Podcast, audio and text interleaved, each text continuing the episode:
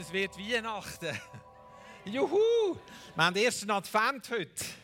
Und Advent heisst ja, wir uns vorbereiten für auf die Weihnachten. Wir vorbereiten uns vorbereiten, weil Jesus zieht ein. Jesus kommt, Jesus zieht ein. Das ist so gut. Ah, ich freue mich auf die Zeit. Nicht auf den Rummel, nicht auf, ja, aufs feine Essen schon auch. Aber nicht auf den Geschenkli-Rummel. Aber Jesus ist auf die Welt gekommen. Er ist Mensch geworden. Er ist geboren als Kind in Bethlehem in einem Stall. Und er ist auf die Welt gekommen, damit wir, damit die Menschen gerettet werden können. Damit wiederhergestellt wird, was von Anfang an verheißen war. Was durch Adam und Eva verloren gegangen ist, wird wiederhergestellt durch Jesus. Der Anfang ist gemacht mit dem, dass Jesus gekommen ist.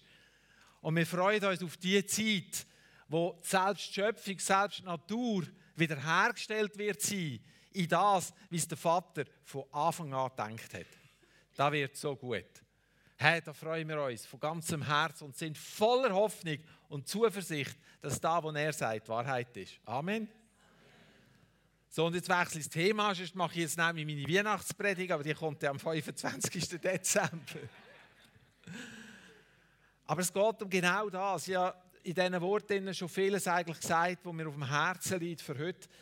Und ich finde es so spannend, Claudia hat heute Morgen Mauern niedergerissen und ich werde heute Morgen Mauern bauen. Bei mir geht es ums Bauen. Und es ist ja so, dort, wo, wo etwas abgerissen wird, sieht es im Moment gar nicht schön aus. Einverstanden? Reiset mal ein altes Haus ab. Und nachher liegt da der Trümmerberg. Und dann stell dir, wenn du vor dem Trümmerberg stehst, stell dir vor, dass da jetzt ein wunderbares Haus wird stehen. Oder? Du musst es können vorstellen, weil wenn du vor dem Trümmerberg stehst, glaubst du da nie. Du siehst Trümmer. Alles ist kaputt, alles ist dreckig, alles ist staubig.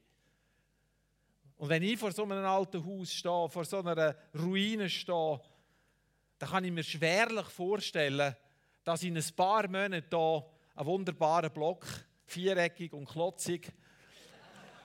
oder ein schönes Einfamilienhaus oder ein Mehrfamilienhaus oder was auch immer dort wird stehen. Unsere Vorstellungskraft ist manchmal dermaßen eingeschränkt auf das, was wir vor Augen haben. Und wir vergessen in dem Moment, wo wir das vor Augen haben, vergessen wir alles andere und sehen nicht, dass eine Verheißung gegeben ist. Wir sehen nicht, dass eine Verheißung da ist. Eine Verheißung, dass die Gemeinde zum Beispiel dazu gesetzt ist, das Reich von Gott auszubreiten. Dass die Gemeinde dazu gesetzt ist, die Herrlichkeit von Gott zu beherbergen, damit Menschen sehen, es gibt einen lebendigen Gott. Damit Menschen sehen, der Gott tut Wunder heute noch. Dass Menschen sehen, ein Leben mit ihm bedeutet für immer bei ihm zu sein. Dass kein Tod mehr wird sein, kein Geschrei. Bei ihm wird jede Träne abgewischt werden. Menschen sollen das sehen, für das sind Gemeinden da. Für das ist der Lieb Christi auf dieser Welt, dass die Schöpfung mit dem Schöpfer konfrontiert wird. Und jeder entscheiden kann, ob er das Angebot von Jesus annehmen oder nicht. Für das sind wir da. Und für das müssen wir aufgebaut sein und nicht abgerissen. Ich, mit, ich werde mit euch eine ganz persönliche Predigt machen heute, wo es um mein Herz auch ein Stück weit geht, wo ich euch reinnehmen will und muss ein bisschen schauen, wie ich das formulieren will. Weil ich finde, das ist nicht immer so einfach, schon gar nicht, wenn man dann noch weiss, es wird noch ins Internet gestellt. Es ist noch eins, wenn es hier innen bleibt im Saal, aber es ist noch etwas anderes, wenn es rausgeht, oder? Wo ich nachher nicht mehr weiss, was, wer das sieht und was die Leute mit dem machen. Aber ich vertraue auf den Heiligen Geist, dass er jetzt einfach die richtigen Worte gibt. Wieso sage ich persönliche Predigt? Also, es sind Gedanken, die mich beschäftigen, schon länger, für mich selber. Wo ich merke aber auch, es hat einen Input oder kann einen Input haben, oder einen Output viel mehr. Input hat es auf mehr, es kann einen Output haben auf die ganze Gemeinde. Ich bin schon lange da. Wirklich. Ich bin hier in die Gemeinde geboren worden. Also, ich kann nicht länger da sein. Das geht gar nicht. Und ich habe in dieser Zeit, als ich da bin, schon so viel gesehen an Geschichte von dieser Gemeinde. Ich habe schon so viel gesehen, wo, wo aufgebaut worden ist und ich habe schon so viel gesehen, wo abgerissen worden ist. Ich habe schon so viele Menschen gesehen kommen und ich habe schon so viele Menschen gesehen gehen. Und das beschäftigt mich.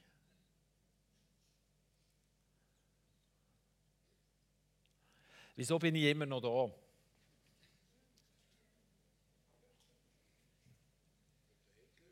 Ja, genau. Es ist noch schwierig, wenn Gott sagt, du gehörst daher, dass du dann irgendwie nicht mehr da sein oder? Schaut, ich hatte Zeiten, gehabt, Zeiten mitgemacht, wo ich so ermutigend war, so voller Feuer, voller Leidenschaft, so voller Elan, so voller Tatendrang, wo ich da mit diesen Bachsteinen etwas bewegen wollte, wo ich die Welt verändern wollte, wo ich die Mauern bauen wollte, die richtigen Mauern, nicht die von Jericho. Jerusalem wieder aufbauen. Und wir haben angefangen bauen als Gemeinde. Wir haben angefangen bauen. Erweckliche Momente sind gekommen. Die Stimmung war anders, die Gottesdienste sind anders, die Präsenz von Gottes Gegenwart war anders. Hoffnungsvoll sind wir, mutig sind wir, weiterzugehen als bisher, Neues zu wagen. Und dann? Schwierigkeiten türmen sich auf. Ist es echt? Ist das wirklich der Heilige Geist? Wenn es doch der Heilige Geist wäre, warum gibt es auf der anderen Seite so viele Herausforderungen? Warum wie kommt da plötzlich Zeug auf und raus und wird offenbar? Jetzt habe ich doch immer gemeint, der Heilige Geist sei am Wirken. Ich habe gemeint, wir sind in einer Aufbruchsstimmung. Aber da in diesem Gremium stimmt es überhaupt nicht. Verunsicherung.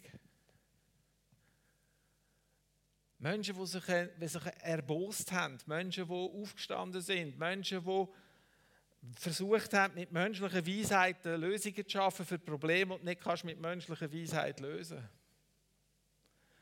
Menschen, die gewusst haben, wie es richtig müsste sein und das auch so verkündet haben. Menschen, die gesagt haben, wie man es machen müsste. Menschen, die verurteilt haben. Menschen, die andere angegriffen haben. Menschen, die die Schwächen aufdeckt haben. Menschen, die gesagt haben, ich habe es schon immer gesagt, das stimmt nicht. Und da stehst du da als junger Schnufer und denkst, was muss ich jetzt machen? Ist jetzt alles neu gewesen? Äh, hören wir doch auf mit dem Gemeindeseichzeugs da, oder? Ich kann ja Gott auch schon anbeten. Ich kann ja, da habe ich hier nicht können, hätte man nicht können, es hat keinen Livestream gegeben. Aber heute ist es ja so bequem, daheim zu bleiben. Man kann doch einfach im Livestream ein bisschen rumzappen. Da ist ein cooler Prediger. Da ist etwas, eine coole Gemeinde im Internet, wo ich, wo ich irgendwo etwas nehmen für mich ah, den Rest lassen wir einfach sein. Es menschelt so fest. Das Boden, Jesus ist ja schon recht, aber das Bodenpersonal von dir ist also manchmal ein bisschen lausig.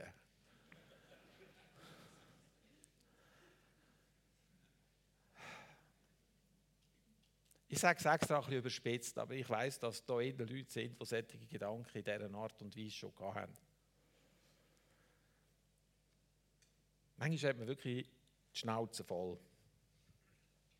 von all diesen Menscheleien. Einverstanden? Also ich auf jeden Fall.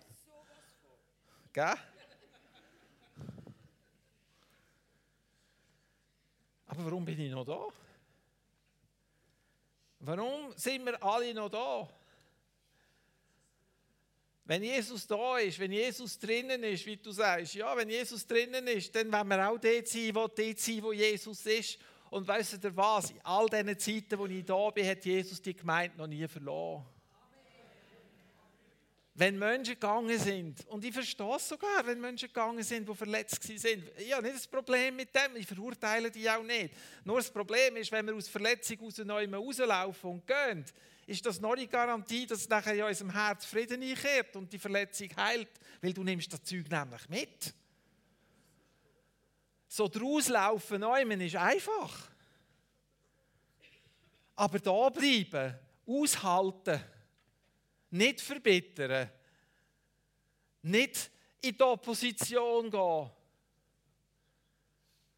das Herz nicht verschliessen, nicht kritisieren, nicht nach menschlichem Maßstab beurteilen, sondern im Geist, wie es Claudia gesagt hat, lasst uns im Geist gehen, im Geist sehen. Und sehen, dass Jesus Christus die Gemeinde gesetzt hat und dass seine Verheißungen für uns als Gemeinde heute noch wahr sind. Das beschäftigt mich, das sind grosse Themen, ich weiß. Das beschäftigt mich. Wie ist mein Platz da? Wie kann ich mich in dem leben? Wie kann ich, wie kann ich trotz Sachen, die ich nicht verstehe, die ich anders würde machen oder wo einfach irgendwie einfach Schrott sind, kann ich trotzdem stehen bleiben im Glauben? Nicht zulassen, dass Gemeinde Riss überkommt und Spaltungen sich breit machen.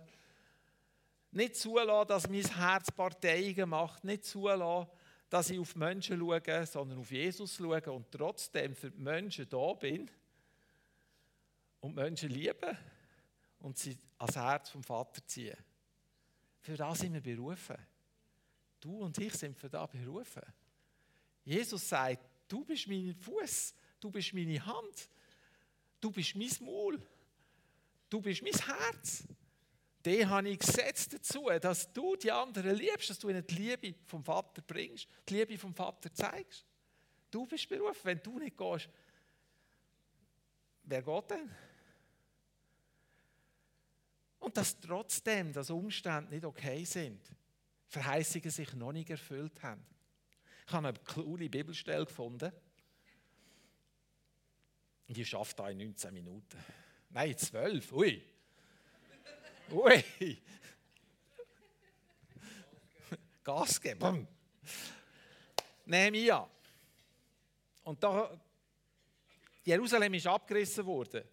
Der Nebukadnezar hat Jerusalem zerstört wegen ihrem Götzendienst und ihrem Unglauben, weil sie nicht auf Gott hören ist Gott gekommen und hat Jerusalem durch den Nebukadnezar zerstört. Alles ist ab, kaputt gemacht worden. Nichts mehr, kein Stein ist auf dem anderen gestanden. Und ich kann euch sagen, ich war in Jerusalem und ich habe die mächtigen Quadersteine gesehen. Also die Babylonier müssen gewütet haben, dass sie das Zeug angebracht haben. Ähm, alles ist kaputt gewesen. Und das Interessante ist, erste Folie kannst du mal bringen was im Jahr 1 von Kiros passiert ist. Der Kiros, der Kiros ist ein König, ein, ein persischer König. Die Juden sind in seinem Reich verstreut. Jerusalem ist in Schutt und Asche gelegen. Und dann kommt der König Kiros und er sagt da an dieser Stelle, im Jahr 1 des Kiros, des Königs von Persien, erweckte der Herr, damit sich das Wort des Herrn aus dem Mund des Jeremia erfülle, den Geist des Kyros, des Königs von Persiens. Und dieser ließ einen Aufruf durch sein ganzes Königreich ergehen, auch schriftlich. So spricht Kyros, der König von Persien. Jetzt wissen wir es aber. Der. Alle Königreiche der Erde hat mir der Herr, der Gott des Himmels, gegeben. Und er selbst hat mir aufgetragen, ihm ein Haus zu bauen in Jerusalem, das in Juda liegt. Wer immer von euch aus seinem Volk ist, sein Gott sei mit ihm und er ziehe hinauf nach Jerusalem, das in Juda liegt, und er baue das Haus des Herrn, des Gottes Israel. Das ist der Gott, der in Jerusalem ist. Ich finde das so genial. Das ist ein persischer König. Nicht aus der Geschichte der Juden. Die Juden sind ihm eigentlich auch nicht, mehr, nicht wichtiger als andere, aber auch nicht weniger wichtig. Und der König, der gibt einen Befehl raus. Und wisst ihr, warum dass er den Befehl rausgegeben hat? 100 Jahre, 220 Jahre vorher hätte Jesaja eine Prophetie über die Zeit gehabt. Und der Jesaja, da habe ich auch eine Folie davon, der Jesaja hat geschrieben, Gott, der zu Kiros spricht, und das finde ich so erstaunlich. Der Name Kiros kommt in der Bibel, im Jesaja, Kapitel 44, 220 Jahre bevor der Kyros gelebt hat, vor. Gott hat 220 Jahre vorher im Jesaja gesagt, der Kyros, der König Kyros, der wird. Und darum sind die modernen Theologen auf die absurde Idee gekommen, den Jesaja auseinanderzunehmen und zu sagen, das ist gar nicht vom Jesaja geschrieben, weil das wäre ja eine Prophetie, die sich noch erfüllt hat. Aber weil wir ja nicht an die Prophetie glauben, muss das später geschrieben worden sein. Zur Auferbauung vom Volk. Ein Käse.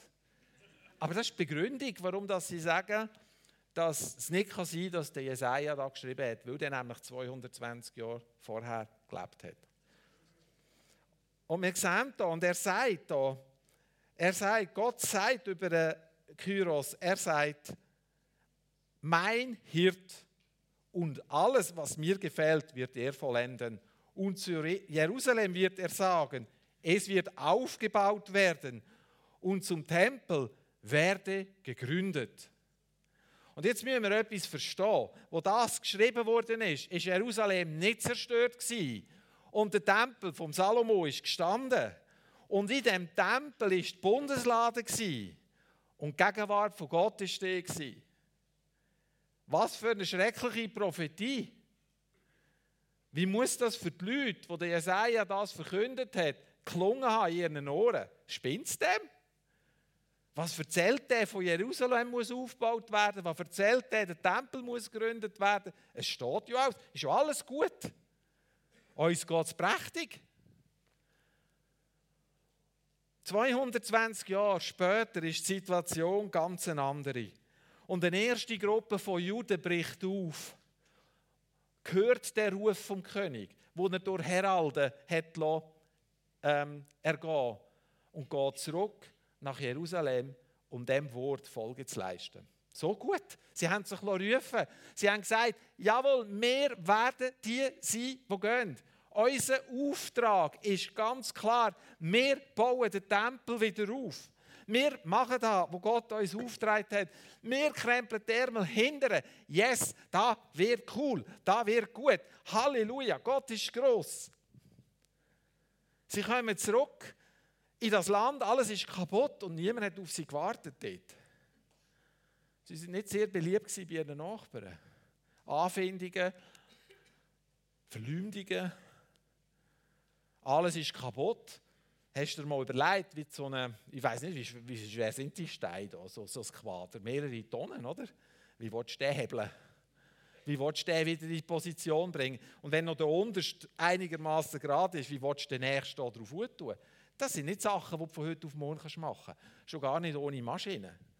Das ist ähm, Handarbeit. Mit dem kann man das Bruttosozialprodukt steigern.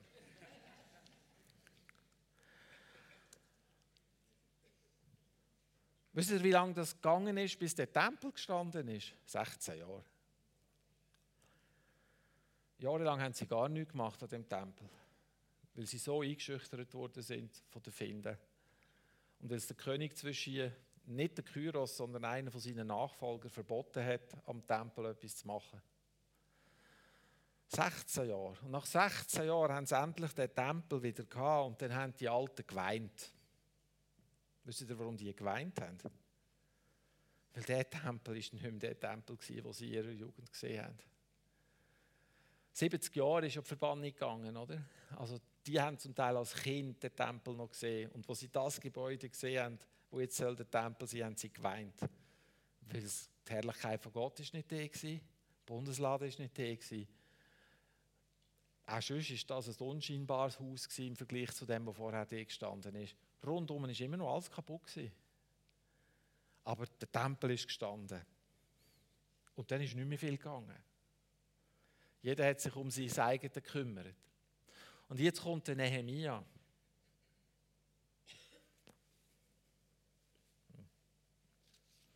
habe gerade Zeit studiert, aber ich komme nicht raus.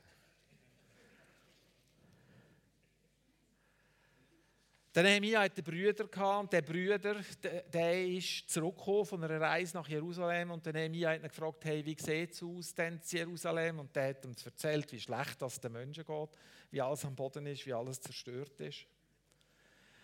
Und dann, dann fängt etwas an, und da habe ich auch eine Folie, Nehemiah 1, 4 und 5, genau. Und als der Nehemiah diese Wort gehört hat, hat er sich gesetzt und weinte und trauerte tagelang.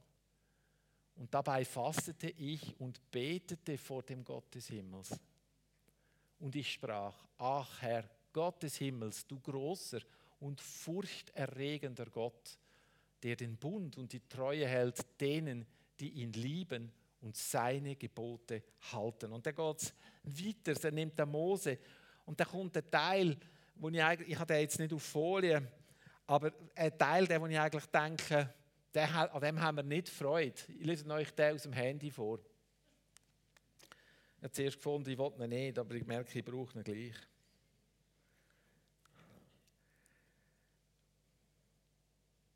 Er sagt da, und ich bekenne die Sünden der Israeliten, mit denen wir gegen dich gesündigt haben. Auch wir haben gesündigt, ich und das Haus meines Vaters. Wir haben uns schwer vergangen gegen dich und wir haben die Gebote und die Satzungen und die Rechtsbestimmungen nicht gehalten, die du Mose, deinem Diener, aufgetragen hast. Erinnere dich doch des Wortes, das du Mose, deinem Diener, aufgetragen hast, als du sprachst, handelt ihr treulos, werde ich selbst euch unter die Völker zerstreuen. Kehrt ihr aber zurück zu mir und haltet meine Gebote und handelt danach, wären eure Versprengten am Ende des Himmels, würde ich sie von dort sammeln und sie an die Städte bringen, die ich erwählt habe, um meinen Namen dort wohnen zu lassen.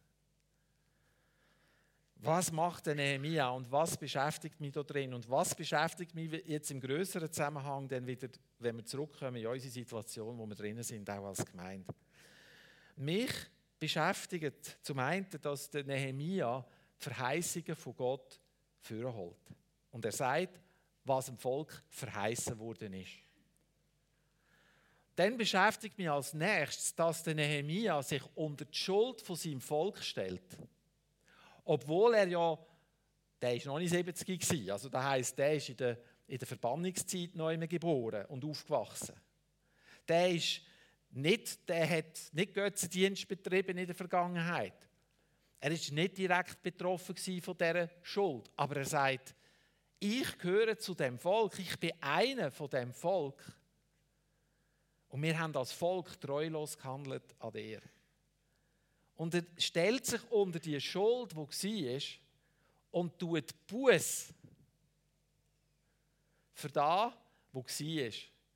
Und mit dem ist er in guter Gesellschaft. Das hat Jetzt komme ich mit dem Daniel hinterführen. Der Daniel hat zu einer ähnlichen Zeit gelebt. Das hat der Daniel schon gemacht, auch in der Verbannung, auch in Susa. Das war der Wohnort von Nehemia am Hof vom König als Mundschenk. Der Daniel war auch der und der Daniel hat den Kyros übrigens auch noch erlebt, weil im Buch Daniel wird der Seppkönig auch erwähnt, wo der Daniel darunter geschafft hat, als einer der höchsten Beamten. Und jetzt tut der Buß und er demütigt sich vor Gott.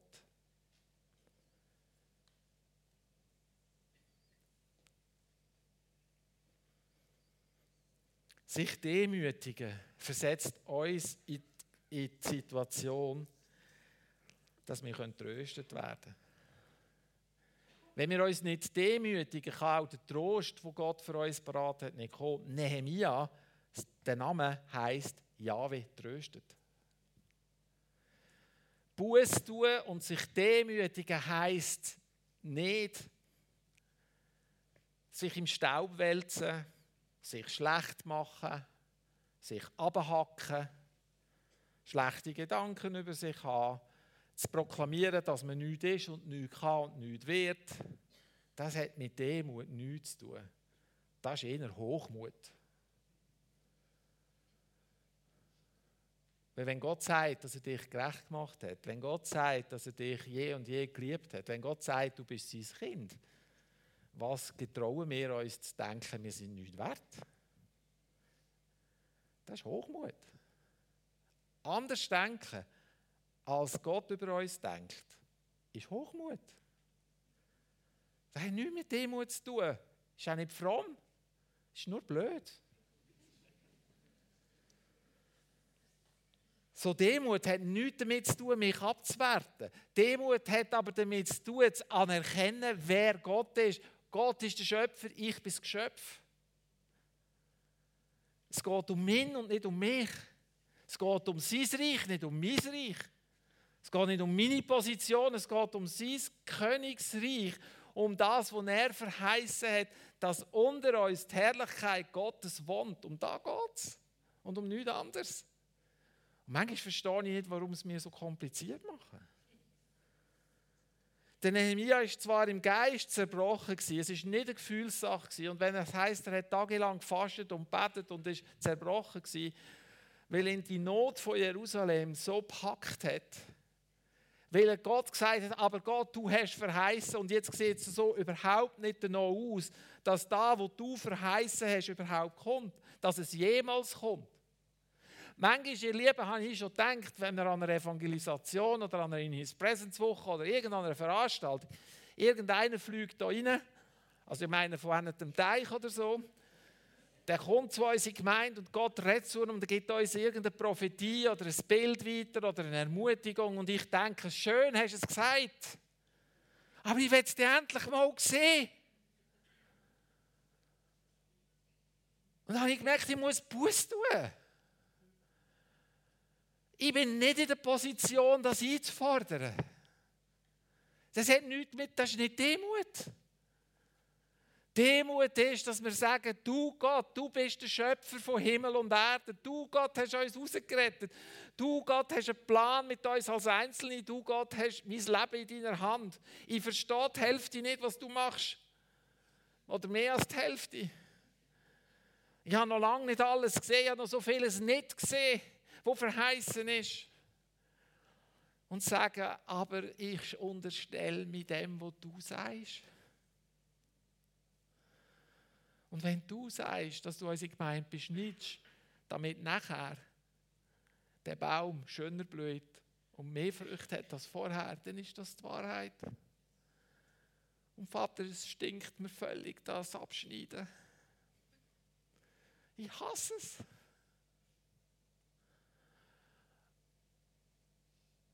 Aber ich unterstelle mich dem, ich bin demütig. Wenn du mich hierher stellst, dann bleibe ich da.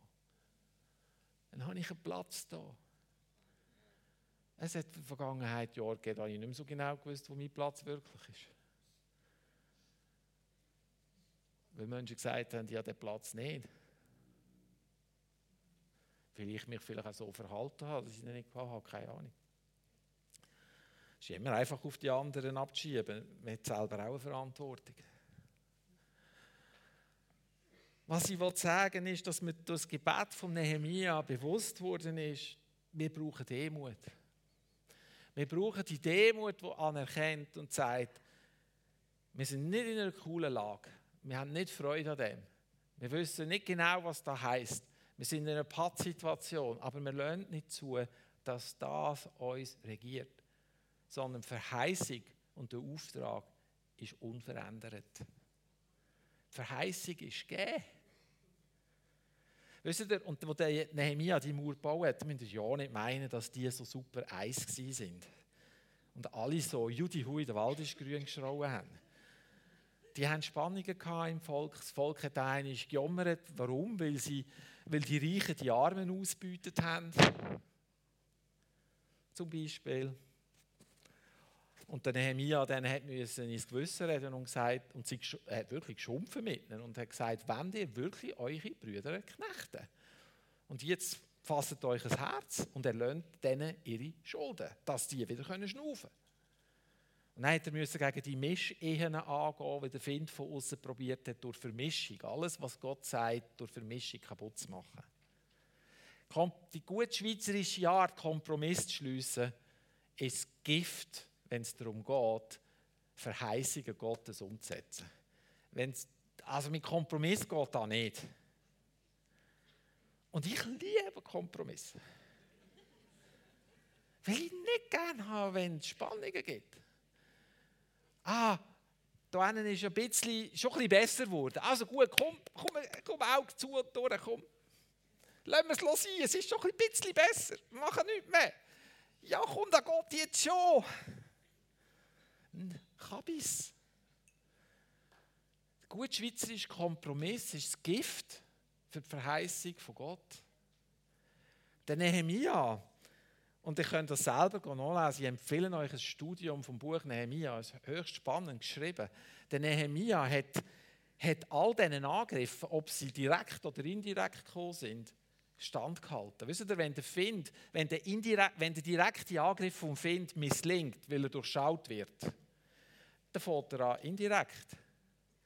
Wenn es von außen nicht kann schaffen kann, uns zu zerstören, dann macht es von innen.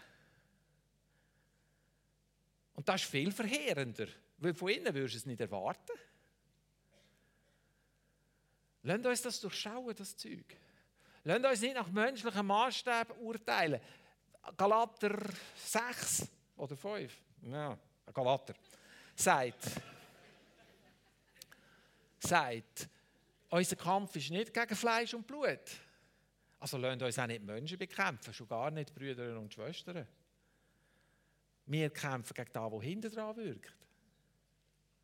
Das ist unser Kampf. Gottes Verheißungen sind aufgerichtet. Seine Worte sind wahr und bleiben wahr. Ich weiß, viele von uns tragen Lasten. Viele von uns haben Situationen, die noch nicht so sind, wie sie sollten.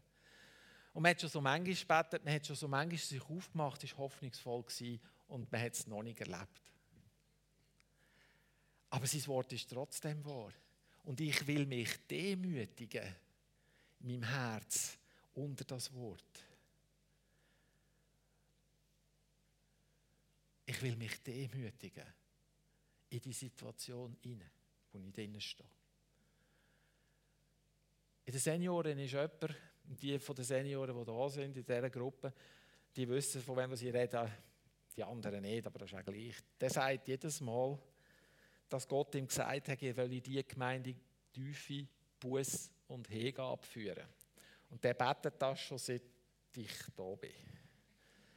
Und ich finde da, hör mal auf. Und seit ein paar Jahren denke ich da nicht mehr.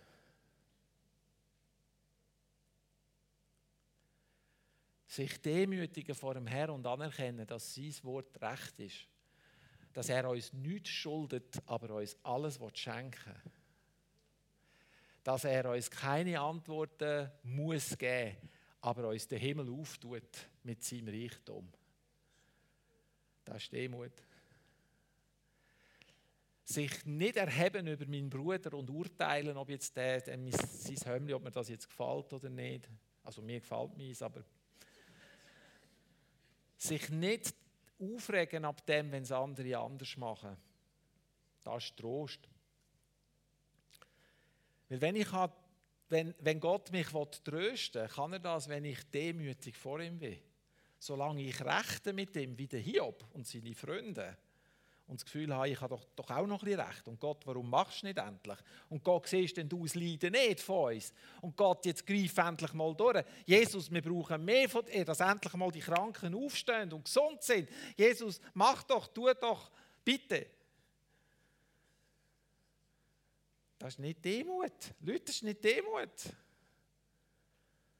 Jesus ist gekommen in diese Welt und hat sich demütigt. Und wenn wir uns das mal vor Augen halten, der König der Könige kommt in diese Welt als Kind in einer Krippe geboren. Wer von euch ist in einer Krippe geboren? Wer von uns hat, ist in einem Stall auf die Welt gekommen? Wer von uns ist nachher Flüchtling gewesen?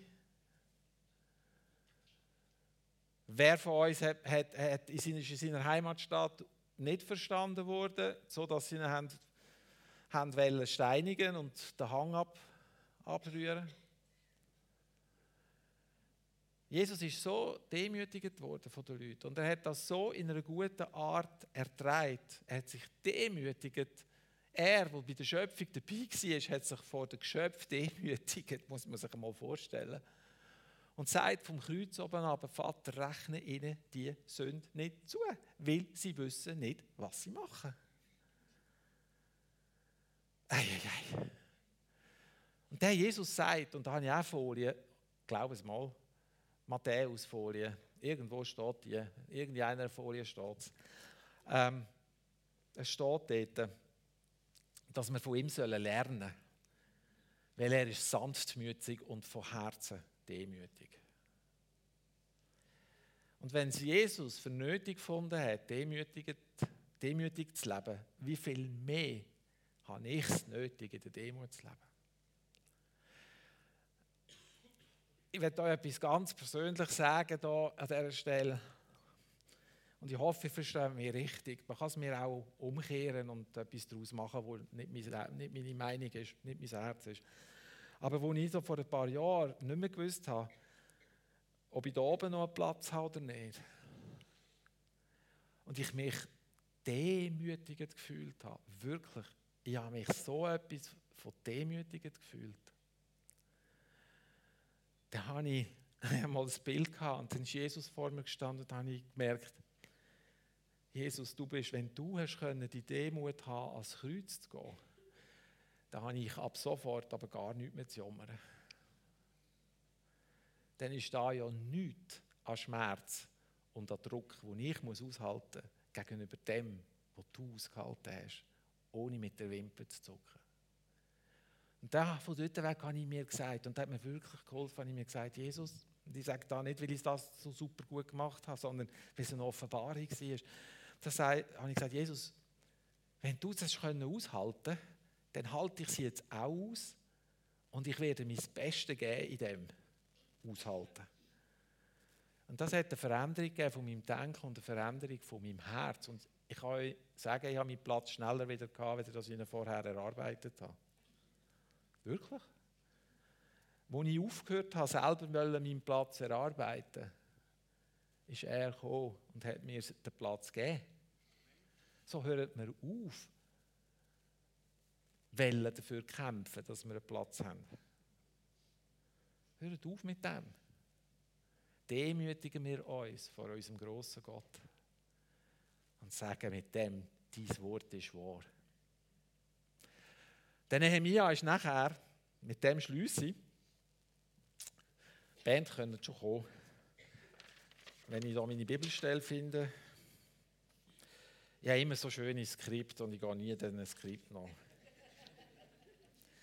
Aber die Folie habe ich auch, du musst ein bisschen blättern, Philipp. Die Folie, wo ähm, Nehemiah 2,18 drauf ist, genau.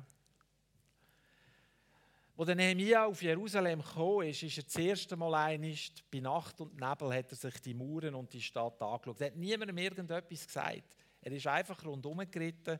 Und das heißt in der Bibel, er musste absteigen vom Ross und musste zu Fuß gehen, weil der Schutt so hoch war. Und nach drei Tagen hat das Volk zusammengerufen und hat, zu ihnen, hat den Grund erklärt, warum dass er da ist. Und jetzt müsst ihr euch das vorstellen, die Leute sind ja vorher schon da gewesen. Die haben sich gewonnen gewesen, im Dreck zu leben und in den Trümmern. Und jetzt kommt der Nehemia und er fasst das so zusammen und er sagt, er sagt, er hat ihnen einfach berichtet, wie gut die Hand von meinem Gott über mir ist wie gut die Hand von Gott über mir ist.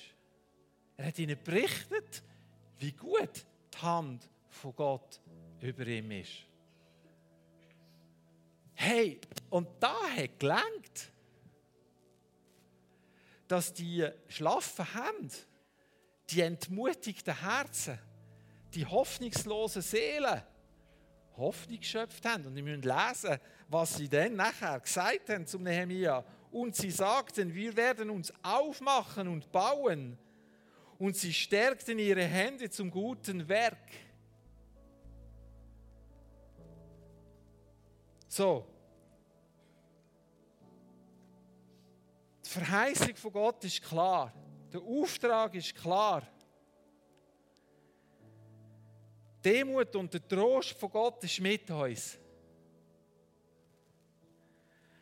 Und wir werden aufbauen, was zerstört ist. Und die Leidenschaft wird unter uns sein und wir werden mit Leidenschaft das Werk vollenden. Und was soll ich euch sagen, was vorher über Jahre, über lange Jahre nicht möglich war, ist in 52 Tagen erledigt. In 52 Tagen ist die Stadtmauer von Jerusalem geschlossen. In 52 Tagen sind Tor und Torflügel wieder eingesetzt. In 52 Tagen hat die Stadt wieder einen Schutz gehabt. Weil die Mauer ist gestanden für Schutz. Das, was vorher ausgesehen hat, dass es nicht, nicht möglich wäre, ist in 52 Tagen plötzlich gegangen. Weil einer sich demütigt hat. Weil einer gesagt hat, ob ich es jetzt schon erlebt habe oder nicht, ob es eine unmögliche Situation ist. Und ihr müsst euch auch vorstellen, der Nehemia, wo er, wo er endlich dem König das gesagt hat, der hat ja nicht gewusst, wie der reagiert. Und der Nehemia hat ja nichts gehabt. Kein Baumaterial, kein Manpower, keine Vollmachten. Er hat nichts gehabt. Und er hat nicht gewusst, gehe ich jetzt beim König gerade in Ungnade, wenn ich da mit solchem Zeug daherkomme. Wie muss ich das am Himmels Willen auch ansprechen vor dem König? Lauter Unmöglichkeiten. Und er hat sich demütigt und Gott hat alles andere gemacht. Und einer von seinen wichtigsten Versen, wie er das Volk ermutigt hat, war, dass er gesagt hat, unser Gott wird für uns kämpfen. Und wir haben den gleichen Gott. Unser Gott wird für uns kämpfen. Unser Gott wird für uns kämpfen. Und ich sage das im vollen Bewusstsein. Ich habe keine Ahnung, was kommt auf mich zu, auf uns zu. Keine Ahnung. Aber er wird für uns kämpfen. Lasst uns die erschlaffenden Hände stärken. Lasst uns da, wo hoffnungslos ist, wirklich abreißen. Das muss weg. Und lasst uns die Hoffnung wieder aufbauen. Weil die Stadt soll aufgebaut werden. Die Verheißung steht. Die Verheißung von Gott, die sagt, ich bin mit dir, ich werde nie von dir weichen. Die Verheißung, die sagt, die Gemeinde ist ein Licht gesetzt in einer dunklen Welt und die Menschen sollen das Licht sehen. Du bist gesetzt dazu, das Licht zu verbreiten. So lasst uns uns trennen von Hoffnungslosigkeit, so wie es Claudia, wow, das war so grossartig, dieser Teil, oder? Und wenn wir jetzt Hoffnungslosigkeit abgeleitet haben, packen wir die Bachsteine und bauen wir damit sein Reich. Amen.